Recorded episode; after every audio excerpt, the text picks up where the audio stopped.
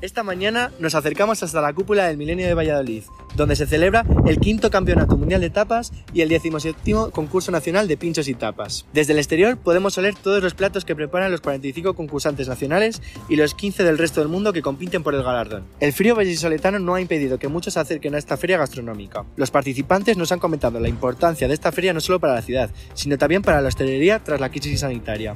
Destacan de Valladolid su especial gastronomía y la calidad de sus vinos, junto con el hábito está consolidada por los vallisoletanos para ir de tapas.